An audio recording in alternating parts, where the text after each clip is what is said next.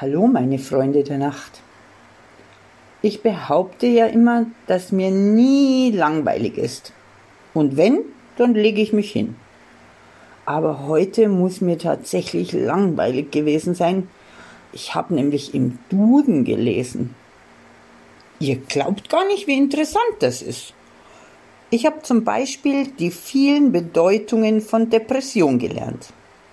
Also, dass in der Wirtschaft die Depression der Tiefpunkt der Rezession ist, das haben wir ja letztens schon erörtert. In der Meteorologie ist es ein Tiefdruckgebiet. Ein Tiefdruckgebiet dreht sich immer gegen den Uhrzeigersinn. Ist also einfach mal andersrum. Da verstehe ich dann auch wieder, warum eine psychische Erkrankung auch Depression heißt. Einfach mal andersrum. In der Astronomie ist die Depression die negative Höhe eines Gestirns, also der Teil, der unter dem Horizont ist. Auch interessant, was bei einer Depression so alles nicht sichtbar ist. Also bei mir beträgt die Depression 180 Grad. Das ist das Idealmaß. Dann bleibt nämlich alles ab der Taille abwärts im Verborgenen. Habt ihr gewusst, dass im Duden vor der Depression das Wort deppert steht?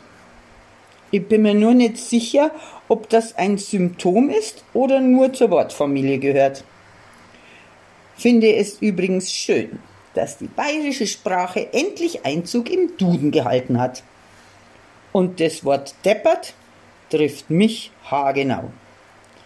Ich bin so deppert, dass ich manchmal morgens die Tabletten von Kylie und mir verwechsle. Nur gut, dass wir uns so gut abstimmen.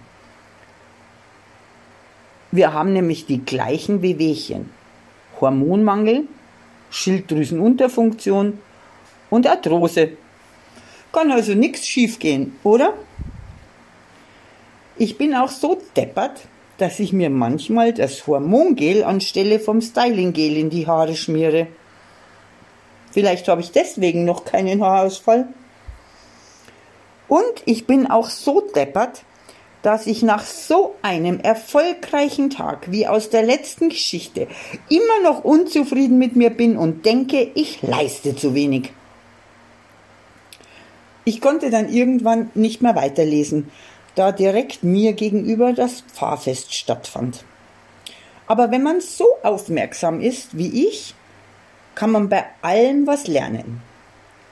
Bei der Dauerberieselung der Band wurde nämlich eindrucksvoll bewiesen, dass man einen ganzen Nachmittag im gleichen Takt und Tempo bestreiten kann. Und dass der Macho Macho beim Pfarrfest dir statt lüstern lustig ans Gesäß fasst.